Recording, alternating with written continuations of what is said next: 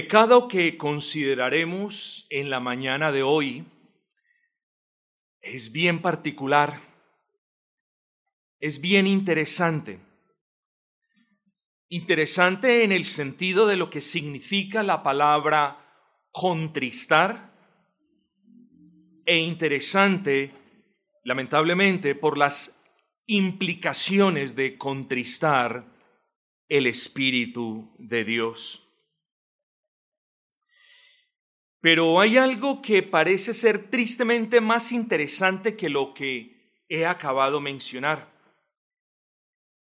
Particularmente creo, hermanos, que alguna parte o gran parte del pueblo de Dios no está, escúcheme bien esto, muy apercibido de la presencia del Espíritu Santo en ellos. Se lo repito, creo yo que alguna parte del pueblo de Dios no está muy apercibido de la presencia del Santo Espíritu de Dios en ellos. Quizás venimos de esos extremos en los que antes se hablaba tanto del Espíritu Santo que se terminaba blasfemando el nombre del Espíritu Santo. Y ahora, como nosotros somos buenos para ir de extremos a extremos, muchas veces sin considerar centros bíblicos, posturas bíblicas moderadas, nos vamos al otro extremo y ya ponemos al Espíritu Santo como un ser de tercera mesa. Pues sepamos que no es así. Luego, vuelvo y me quejo. Quizás algunos creyentes no se aperciben de la presencia, de la realidad de la presencia del Espíritu Santo en ellos. Especialmente el frío calvinismo moderno, que a menudo se viste de calvinismo bíblico. No podemos hablar de una doctrina bíblica ni de un calvinismo bíblico que desprecie, menosprecie o relegue incluso a un segundo plano la persona y la obra del Espíritu Santo. La Biblia es clara respecto a la presencia del Espíritu Santo en el creyente. Piense, por ejemplo, en una persona que se encuentra detrás de usted. Usted no está apercibida, usted me está mirando a mí, usted no sabe, no se acuerda quizás quién está detrás de usted, usted no está muy apercibida de esa persona. Y luego usted mueve hacia atrás su silla con brusquedad y la lastima. Usted lastimó a esa persona no sabiendo que estaba detrás. Quizás hubo un poco de descuido de su parte, pero aquí el punto que yo quiero que ustedes vean es que en algunas ocasiones cometemos accidentes cuando, usted le da reversa a un carro, no se apercibió de que había un carro detrás y lo choca. ¿Eh? ¿Es usted culpable de haber lastimado a la persona? Bueno, es difícil de determinar pero de lo que sí somos culpables, nosotros los creyentes, es de golpear, de contristar, de menospreciar la persona y la obra del Espíritu Santo en nosotros. Puede que usted quede exento de responsabilidad si usted lastima a una persona que está detrás de usted y de la que usted no tenía previo conocimiento. Pero ninguno de nosotros se puede excusar delante de Dios diciendo, Señor, ¿cómo me acusas de contristar a tu Santo Espíritu si no sabía que vivía en mí? La palabra es clara, mis amados hermanos. El Espíritu Santo mora en nosotros. El creyente, hermanos, no sospecha de la presencia del Espíritu Santo. Nosotros no sospechamos, nosotros no creemos, nosotros no dudamos. Nosotros los creyentes tenemos la plena certeza y la absoluta certidumbre de que el Espíritu de Dios mora en nuestros corazones. Además de otros versículos que les pudiera citar como que el cuerpo de cada uno de nosotros es el templo del Espíritu Santo. Nosotros no podemos vivir aparte de esa realidad, a saber que el Espíritu Santo mora en su corazón. De hecho, el apóstol Pablo lo dice. El Espíritu Santo es el sello de la autenticidad de la obra de Dios en el corazón de cada creyente. ¿Cómo es posible, estimados hermanos, que nosotros a menudo, a diario, estemos contristando el santo huésped celestial que habita en nosotros? ¿Cómo nosotros, si somos amables con aquel que hospedamos dos días, ¿Cómo nosotros si cambiamos las sábanas, si ambientamos la casa, si compramos comida, si hacemos todo para agradar a la persona que visita nuestras casas, cómo nosotros no vamos a hacer todo lo que podemos para agradar al Santo Espíritu que mora en nosotros? ¿Cómo es eso? ¿Somos culpables entonces de atropellar, de menospreciar la presencia del Espíritu Santo en nosotros? El creyente no contempla la posibilidad, el verdadero creyente, de que el Espíritu Santo more en su corazón. El creyente sabe que esa es una realidad y no es una realidad pequeña, estimado hermano. Porque si quiere se lo pongo de esta manera, el gozo de su alma depende en gran proporción de la llenura del Santo Espíritu en su corazón el gozo de su alma, no se le olvide esta fórmula, depende en gran manera o depende absolutamente de la llenura del Santo Espíritu en su corazón. De tal manera que no podemos hablar de un verdadero gozo cristiano si cada uno de nosotros está atropellando, menospreciando, contristando ese Santo Espíritu. Es importante, estimados hermanos. Es una realidad grande y consoladora para que nosotros no meditemos en ella. En los momentos de soledad queremos que alguien nos acompañe y es bueno que alguien nos acompañe. En los momentos de soledad creemos estar solos y la más, el más cercano pensamiento es, ay Señor, yo sé que tú no me dejarás, no me desampararás, y eso está bien. Pero hay un mayor consuelo en meditar que el Espíritu de Dios está en nosotros por lo tanto, hermanos, debemos ser más conscientes de esa realidad. Si somos conscientes de esa realidad, entonces podremos comprender las palabras del apóstol Pablo que nos advierte, no contristéis al Espíritu Santo en vosotros con el cual fuisteis sellados para el día de la redención. Así que ninguno de nosotros es inocente Simplemente, ah, no estaba percibido. O, oh, no estaba muy lleno del Espíritu. No, hermanos, contristar al Espíritu Santo de Dios es un grave pecado y luego lo que no nos gusta trae graves consecuencias, mis amados. Nosotros, hermanos, en ocasiones no hacemos las cosas porque nos da miedo de las consecuencias, ¿no es así? más que por convicción y más que porque es justo hacerlas, no las hacemos porque sea justo hacerlas, las hacemos o no las hacemos porque nos da miedo de las consecuencias. Hermanos, quiera el Señor concedernos a todos la gracia para no contristar al Espíritu Santo, no tanto por las tremendas consecuencias para su alma, sino porque no queremos desagradar a nuestro buen y gran Dios.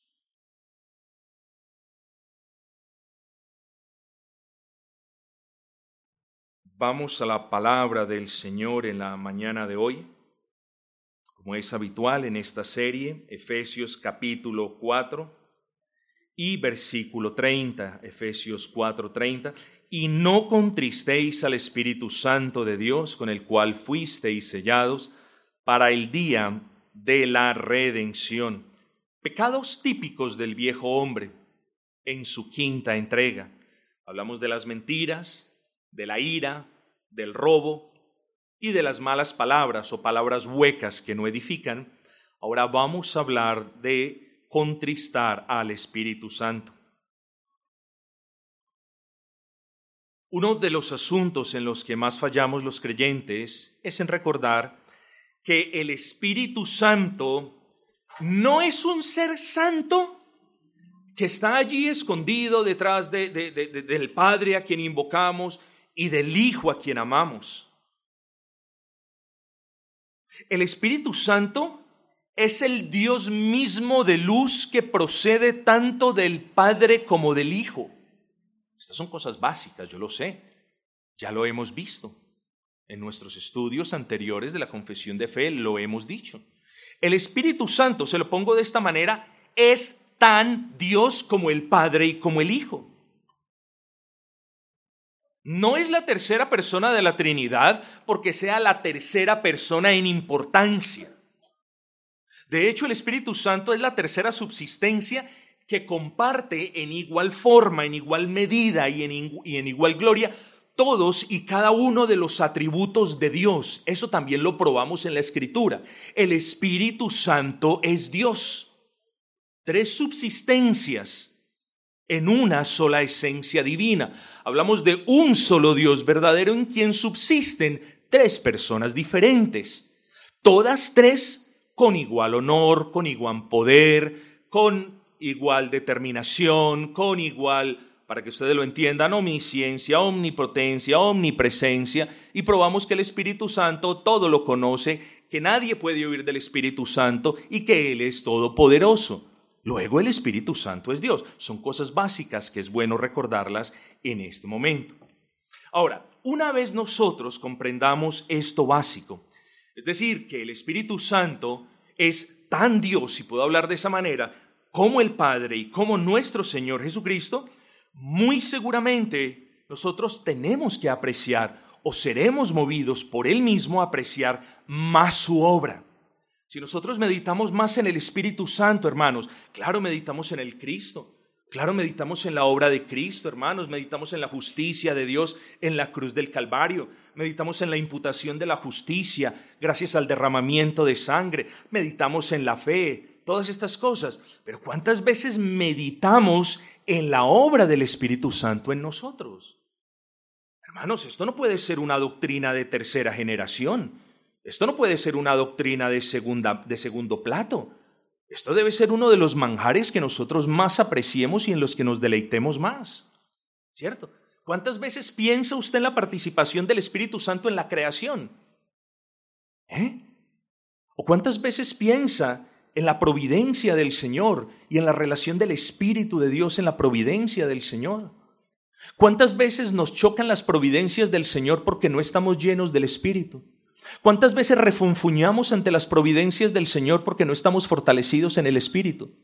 ¿Cuántas veces nos tiran al suelo las providencias del Señor porque no estábamos andando en el Espíritu? Bueno, hermanos queridos, el Espíritu no solamente es una doctrina, es Dios mismo.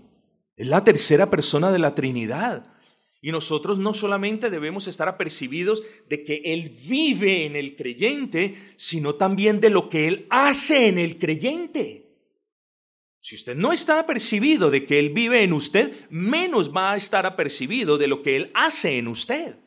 Y luego, si usted está poco apercibido de que Él vive en usted, de lo que Él hace en usted, es muy poco lo que usted le, agradecerá a Él.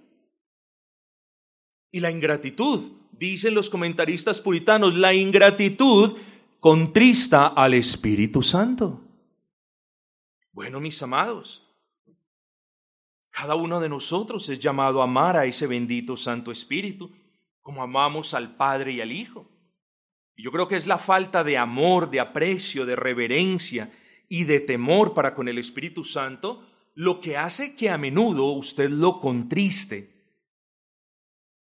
yo creo que muy a menudo usted no lo trata como lo que Él es. Yo creo que muy a menudo usted trata la presencia del Espíritu Santo en su corazón como si se tratase de un ser muy familiar, que no es digno de reverencia, que no es digno de respeto. Es como, es como si en usted viviera alguna persona que le gustase escuchar la música mundana que usted escucha o que le gustase ver los programas malucos que usted ve. Y usted le dice, mira, mira eso tan chévere. Usted le está faltando respeto al Dios vivo. Trate bien al Espíritu Santo. Y sabemos que la Escritura nos dice cómo.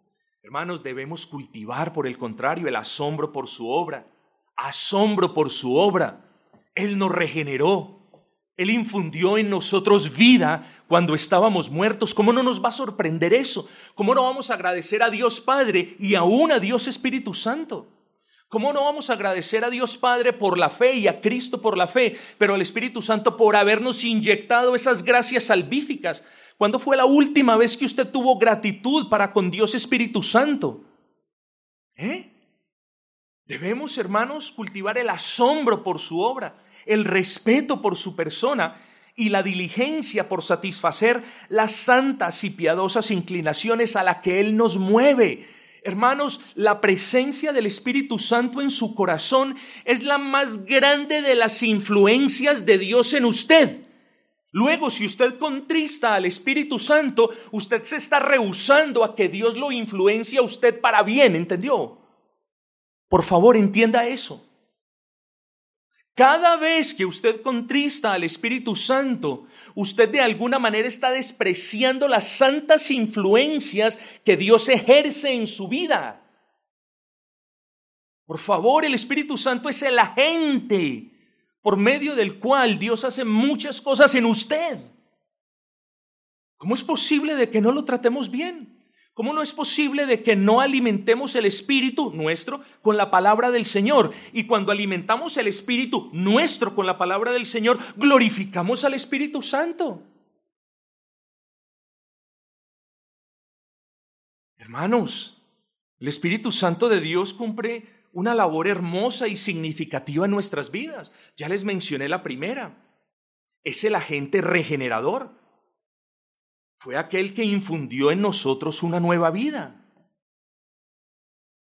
Hermanos, el Espíritu Santo, o se lo pongo de esta manera, toda santificación, es decir, todo esfuerzo por andar conforme la bendita ley de nuestro Dios, todo esfuerzo por servirle, todo esfuerzo por, por, por hacer de, de la religión revelada en la Biblia una verdadera religión viva y verdadera, todo esfuerzo por mantenerse dentro de un camino de aparente piedad sin el Espíritu Santo no es nada más que una vulgar ofrenda a Dios.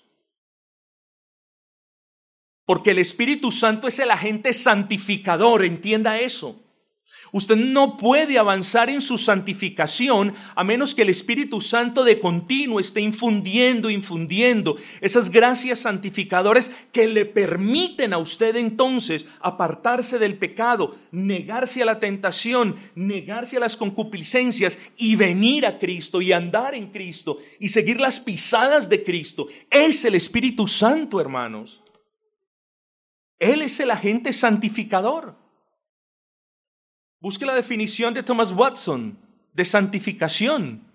¿A quién le atribuye el proceso? Al Espíritu Santo. Sí, somos responsables, pero el proceso es atribuido al Espíritu Santo. Busque la mayoría de teologías sistemáticas atribuida al Espíritu Santo. ¿Cómo es posible de que hablemos de santos, que nos estamos santificando y a la vez atropellando, martillando y contristando al Espíritu Santo? ¿Cómo vamos a poder agradar a Dios entonces, hermanos? No, el Espíritu Santo es el agente regenerador, es el agente santificador, hermanos. Es el agente iluminador, mis amados hermanos. Es aquel por medio de quien podemos entender la escritura. Todos lo sabemos. Eso es teología de coquito, es teología básica. No podemos entender la palabra del Señor sin la debida iluminación u obra iluminadora del Espíritu Santo. Hermanos, ¿qué beneficio tendremos si todo lo que hacemos es contristar al Espíritu Santo? Si Él nos quiere arrojar alguna luz y nosotros simplemente le damos la espalda, prefiriendo las tinieblas, Hombre, no se maraville de que su comprensión de la escritura sea poca. O no se maraville si su comprensión de la escritura ya comienza a ser diferente a la realidad por la que el Espíritu mismo inspiró las palabras. Contristar al Espíritu Santo trae consecuencias en todos nuestros niveles, hermanos. No solamente en el nivel corporal, sino aún más en el espiritual. Debemos darle, hermanos, al Espíritu Santo el honor que Él merece. Hermanos, ¿quién es el que nos recuerda la escritura en momentos de dificultad? No, es la memoria. ¿Sí? Dios usa la memoria, ¿quién ha dicho que no? Pero ¿qué creemos los creyentes? Es el Espíritu Santo el que nos recuerda la palabra justa. Hermanos queridos, ¿cómo vamos a contristar a este, a este santo y divino ser que nos dio vida, que nos da fuerzas para batallar, que nos da fuerzas para apartarnos del mal, que nos da luz para entender la palabra y que nos recuerda su bendita palabra. ¿Qué tontería es la que estamos haciendo de contristar al Espíritu Santo? Por favor, debemos recapacitar en este aspecto, mis amados hermanos. Hermanos, pero ¿qué más hace el Espíritu Santo? ¿Acaso él mismo no se refiere a él mismo como el Dios consolador, como el consolador de su pueblo? ¿Qué consuelo vamos a tener si a toda hora estamos martillando al Espíritu Santo? Hermanos, Él es nuestro consolador. No solamente es aquel que nos aconseja en la intimidad de nuestros devocionales íntimos, sino es aquel que nos conforta cuando estamos siendo atribulados, hermanos. Luego, hermanos, solamente nosotros podemos tener algún tipo de gozo en la tribulación o en la prueba si es que la medida del Espíritu Santo en nosotros es llena o al menos en un nivel decente. Hermanos, no piensen en mí, hermanos. Lo que nos pasó a nosotros ya pasó y ahí estamos lidiando con eso por la gracia del Señor. Piensen en ustedes, en lo que hablamos el miércoles en la realidad a la que apelamos de que no sabemos vivir nuestros días. No sabemos y no entendemos que nuestros días son limitados, hermanos. ¿Hasta cuándo vamos a esperar para tratar al Espíritu Santo como Él merece? ¿Hasta cuándo vamos a esperar, hermanos, para vivir vidas cristianas apartados de toda amargura y más bien viviéndola en gozo? Hay algunos de ustedes que parece que vivieran en amargura cristiana. No, en amargura viven los que están aprisionados del pecado. Los creyentes no podemos vivir en amargura. Los creyentes no nos estamos riendo, no tenemos por qué reírnos cuando pasamos una tragedia o una situación. Pero debemos tener un gozo lleno de gratitud, hermanos queridos. Y eso solamente viene cuando el Espíritu Santo de Dios está en el corazón y está en buena medida. Hermanos queridos, no es de mucho aliciente buscar ese santo consolador, hermanos. ¿O quién de ustedes no necesita ser consolado? ¿O quién de ustedes prefiere la consolación de otro mortal que necesita ser consolado por encima de la consolación perfecta que Dios puede traernos? Hermanos, Hermanos, como dijo el salmista, tan torpe era yo que no entendía. Era como una bestia delante de ti. Hermanos, somos tan torpes que no entendemos esto. Somos como unos animales que no entendemos que Dios ha sellado su obra con su espíritu. ¿Acaso somos, me excusa, me incluyo allí, pero acaso todos nosotros somos tan brutos que no entendemos que ese sello implica la originalidad, la genuinidad e incluso la propiedad de que somos del Altísimo? ¿No entendemos que el Altísimo nos ha dejado a su Santo Espíritu para que nosotros vivamos con Él? Cristo no está físicamente entre nosotros, Él está entre nosotros en espíritu, pero por eso nos mandó un consolador, hermanos, y hay veces nos desahuciamos y nos desesperamos y cualquier suerte de cosas, pero eso lo único que muestra es la carencia de la llenura del Espíritu Santo en usted. Hermanos, ¿acaso somos, acaso somos tan torpes que no entendemos esto, hermanos?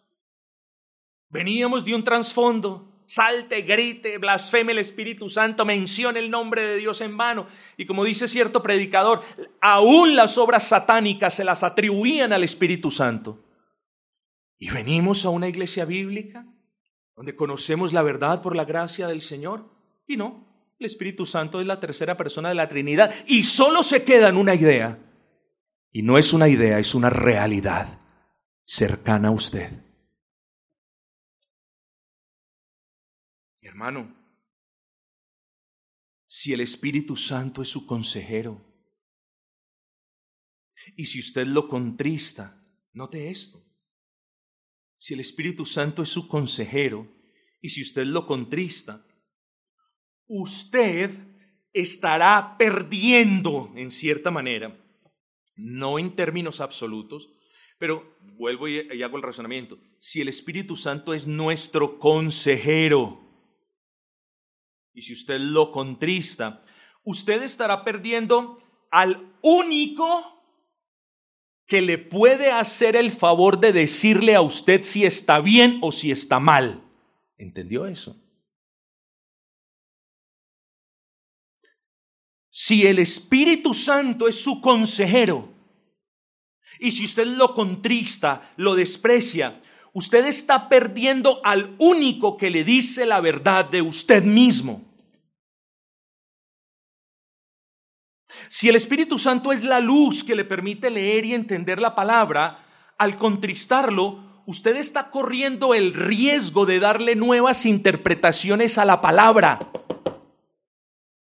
Entienda eso también. Hay consecuencias gravísimas de contristar al Espíritu Santo de manera permanente.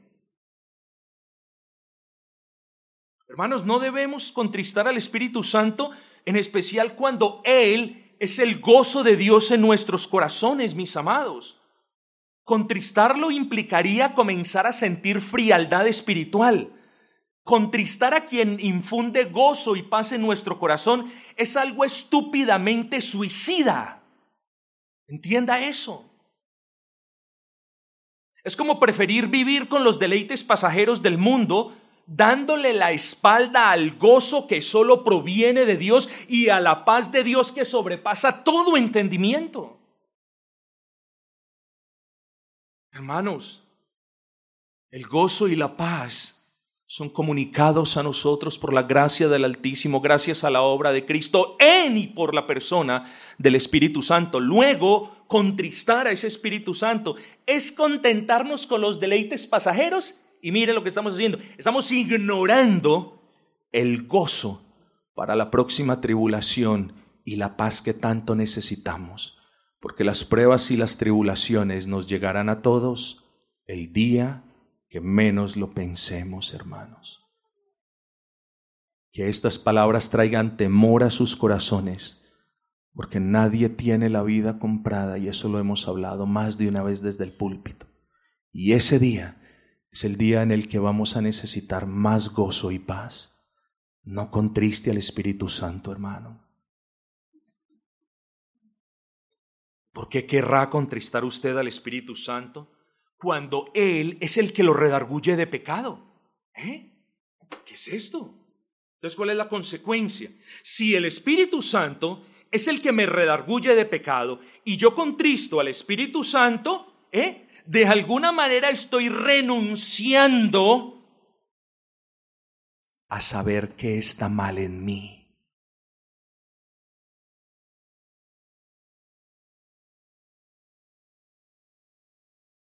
Contristar al Espíritu Santo es preferir el pecado sobre su bendita influencia santificadora.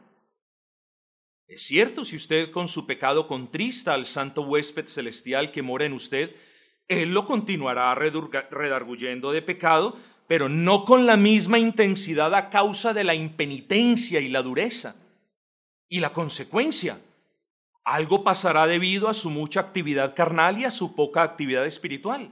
¿Saben cuál es la consecuencia de contristar permanentemente a aquel bendito Dios, Espíritu Santo, que nos redarguye?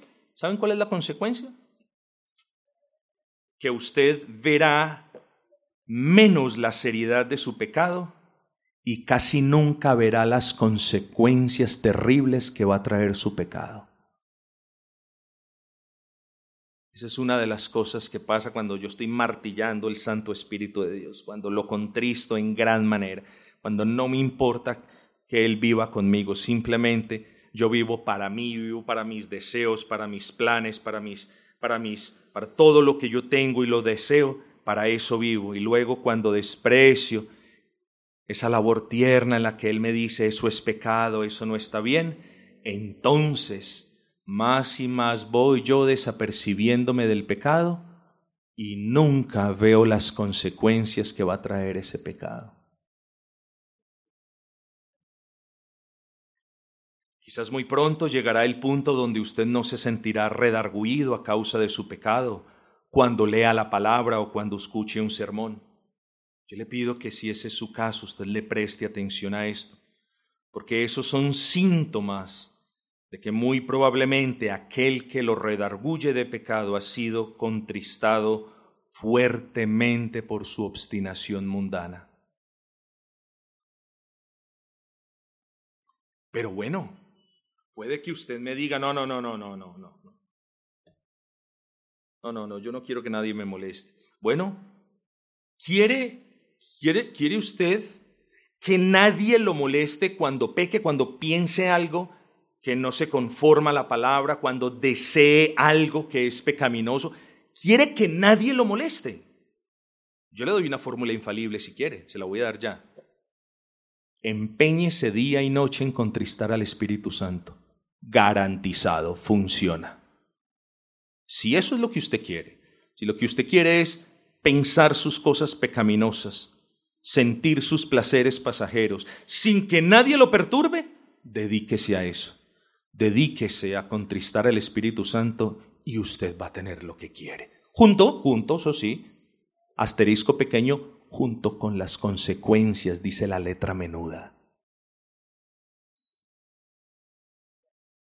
Hermanos, un cristiano contrista al Espíritu Santo, yo no digo que no. Bendito Espíritu que nos bautiza, inaugurando nuestra nueva vida en Cristo. Bendito Espíritu que nos llena dotándonos de todas las gracias santificadoras. Bendito Espíritu que nos sella como una promesa de que la obra que Dios comenzó la va a terminar.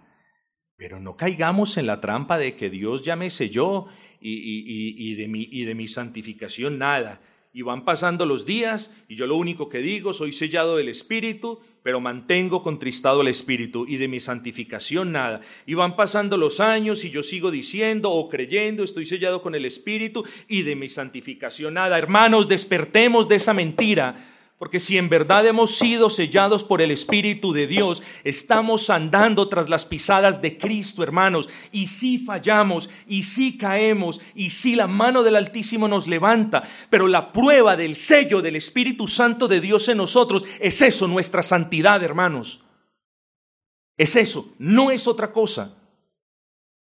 No es lo que usted crea, hermanos, es lo que piense, lo que diga, lo que haga. Eso testifica si usted está o ha sido sellado o no. De nada importa creer lo que nosotros querramos creer si nuestras vidas no estamos andando en santificación, si no tenemos una comunión íntima con el Espíritu Santo, hermanos. Hermanos, miren lo que dice el versículo 30. Y no contristéis al Espíritu Santo de Dios. Es decir, no pequen en contra del Espíritu Santo de Dios pues Él es la seguridad de la redención plena de los creyentes. No pequen en contra del Santo Espíritu de Dios, porque ese es el sello de la genuinidad de la obra de Dios. No pequen en contra del Santo Espíritu de Dios, porque ese sello testifica de que ustedes no le pertenecen al mundo, mis amados hermanos.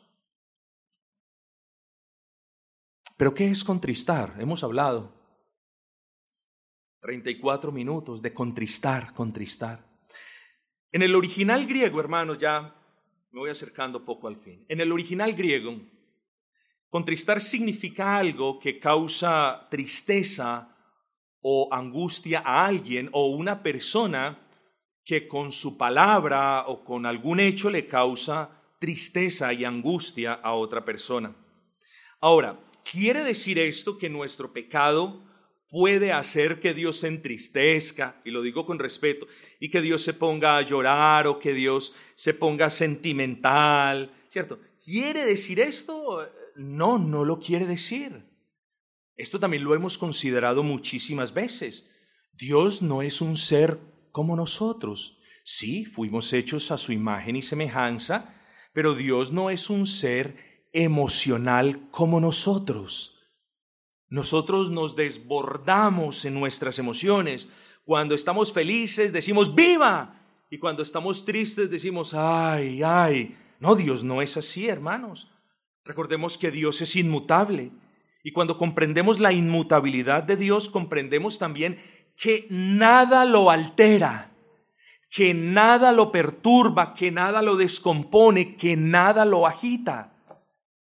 Luego el Espíritu Santo, pese a, poder ser contristado, y eso es claro por lo que nos dice el apóstol Pablo, es Dios y como Dios no está sujeto ni a pasiones, ni a agitaciones, ni a inquietudes. Entonces la pregunta es, ¿Cómo podemos entender mejor esto de contristar al Espíritu Santo? Bueno, lo primero lo voy a definir en términos negativos. No lo entendamos en el sentido humano de la palabra como, no, es que mi pecado hizo llorar al Espíritu Santo y está mal allá. Oh, cuidado con eso. Los que estamos mal somos nosotros, los que cambiamos somos nosotros. Eh, el Espíritu Santo no. Así que no lo entendamos eh, de esa manera. No contristar al Espíritu Santo, hermanos, se los pongo de esta manera sencilla, en palabras de, de un buen comentarista, es no obrar en contra del Espíritu Santo de la misma manera que nosotros no obraríamos con un amigo fiel con el que vivimos y que siempre está allí para amarnos, para ayudarnos, para alentarnos y para consolarnos. Es una buena manera de ponerlo. No agraviemos, no entristezcamos la presencia del Espíritu Santo en nosotros. Pero de una manera más teológica, no contristar al Espíritu Santo es no despreciar su presencia en nosotros. Ya hablamos de cuán importante es estar apercibidos de su presencia en nosotros. Bueno, ahora bien, tenemos que movernos un escalón más. Ahora no solamente nos podemos quedar contentos aunque, ah, el Espíritu Santo vive en mí, ya lo sé. No, ahora tenemos que valorar esa presencia en nosotros, por lo que contristar al Espíritu Santo implicaría despreciar su presencia en nosotros. Piense en alguien que habita en su casa y es bueno como usted y sucede que luego él le comienza a demostrar de una manera respetuosa y tierna las cosas que en su casa no agradan a Dios, las cosas que no son dignas, las cosas que no son honrosas. ¿Y qué hace usted? Esta es mi casa y en mi casa yo hago lo que quiera. El Espíritu Santo, si lo puedo poner de esa manera, Él no se va a ir de su casa. Él se quedará en su casa, pero la comunión se deteriora. Y si cuando tenemos un huésped con nosotros y la comunión se deteriora, maluco, la situación se hace insoportable, ¿Cuánto más, hermanos, si nosotros no tenemos una buena comunión con el Espíritu de Dios? Él no se va de su casa, pero usted ya no va a disfrutar de su compañía tanto, ya no se va a beneficiar de su compañía tanto. Eso es contristar al Espíritu Santo, es despreciar su presencia santificadora, ayudadora y consoladora en nuestras vidas. ¿Hemos contristado al Espíritu Santo, hermanos? Seguro que sí lo hemos contristado. Pero damos gloria a Dios, hermanos, que Él no nos ha abandonado. Imagínense la miseria de hoy tener que volver a venir a Cristo por segunda vez. Estoy diciendo algo para que lo entiendan, porque el Espíritu Santo salió de nuestros corazones. Imagínense la miseria a buscar una nueva gracia, a buscar una nueva misericordia, a buscar un nuevo Salvador. Y Hebreos nos dice que no hay sacrificios más que el que hizo Cristo en el Calvario. No hay esperanzas, mis amados. Pero damos gracias a Dios que el Espíritu Santo no nos abandona, pese a que lo hemos despreciado. Que el Espíritu Santo no nos responde con el mismo mal que nosotros le hemos dado, mis hermanos. Yo creo que hoy es un buen día para arrepentirnos, hermanos Hoy es un buen día para pedirle al Espíritu Santo, a Dios, Padre, que nos perdone en Cristo por el agravio hecho al Espíritu Santo. Hoy es un día para pedirle perdón a Dios, Señor, perdóname. Porque cuando fui redarguido de ese pecado, te rechacé, te desprecié, despreciando y rechazando así al Espíritu Santo. Hoy es un buen día, hermanos, para que nosotros vengamos delante del Señor y pidamos perdón por no haber sido los o por no estar siendo los huéspedes dignos, limpios que tenemos que ser. No contriste, por favor, más al Espíritu de Dios. Arrepiéntase, se lo pido. Arrepiéntase de hacer de la casa del Espíritu, que es su cuerpo y su alma, una guarida de ladrones. Arrepiéntase, por favor. Si escucha este llamado, si usted ha hecho de su cuerpo una guarida de ladrones, arrepiéntase, porque no tratar bien su cuerpo y no darle alimento espiritual a su alma contristan el Espíritu Santo. Y de eso usted se debe arrepentir. No contriste al Espíritu Santo de Dios. Arrepiéntase de las veces que usted ha ignorado la luz de su sabio consejo y ha preferido las tinieblas de sus propios consejos. Ha contristado al Espíritu Santo. No contriste al Espíritu de Dios. Arrepentámonos todos, hermanos, de las muchas veces que, que, hemos menospreciado los medios de gracia que avivan la llama del Espíritu en nosotros. ¿Eh? Son los medios de gracia, es la buena congregación, es el servicio, sobre todo es la lectura de la palabra y la oración, lo que Dios usa para avivar la llama del Espíritu en nosotros. Y luego hacemos todo menos eso y por eso estamos como estamos. Hermanos, arrepintámonos de eso, porque contristamos al Espíritu Santo. Arrepiéntase por favor de las veces que usted ha contristado el Espíritu Santo, prefiriendo escuchar una canción, prefiriendo ver un programa por encima de los medios de consolación que Dios ha establecido, mis hermanos. Arrepiéntase de eso, de las veces que usted ha preferido algo del mundo para que alegre su corazón por encima de lo que viene del cielo, que es el gozo que solamente Dios puede dar. Oh, mis hermanos, qué bueno sería que el Señor obrase en el día de hoy. En el contexto de este versículo, contristar al Espíritu va desde la mentira, pasando por la ira, hasta llegar a las palabras que nos sirven, pero no se limita a eso, como lo hemos visto. La orden de Pablo en el versículo 30 es, no contristéis el Espíritu Santo de Dios. Y eso también implica pensamientos licenciosos, perniciosos, vulgares, sucios y pecaminosos contristan el Espíritu Santo de Dios. La negligencia en los asuntos espirituales contrista el Espíritu Santo de Dios. El desprecio por la novia de Cristo contrista el Espíritu Santo de Dios. La resistencia a la palabra contrista el Espíritu Santo de Dios. Y le voy a decir esto y hasta que el Señor no le conceda arrepentimiento, su futuro espiritual es indescifrable. Pero, pero ¿cómo así, pastor? Pero ¿cómo así que indescifrable? No, no, yo tengo mi futuro garantizado. Hoy es para el cielo que me las bogo. Aquí ya nadie me, me quita de nada. No, yo, te, yo voy es para el cielo. No, no, no sea negativo. No me diga estas cosas. Indescifrable, confuso y hasta oscuro. ¿Por qué, pastor? Déjeme, yo se lo explico.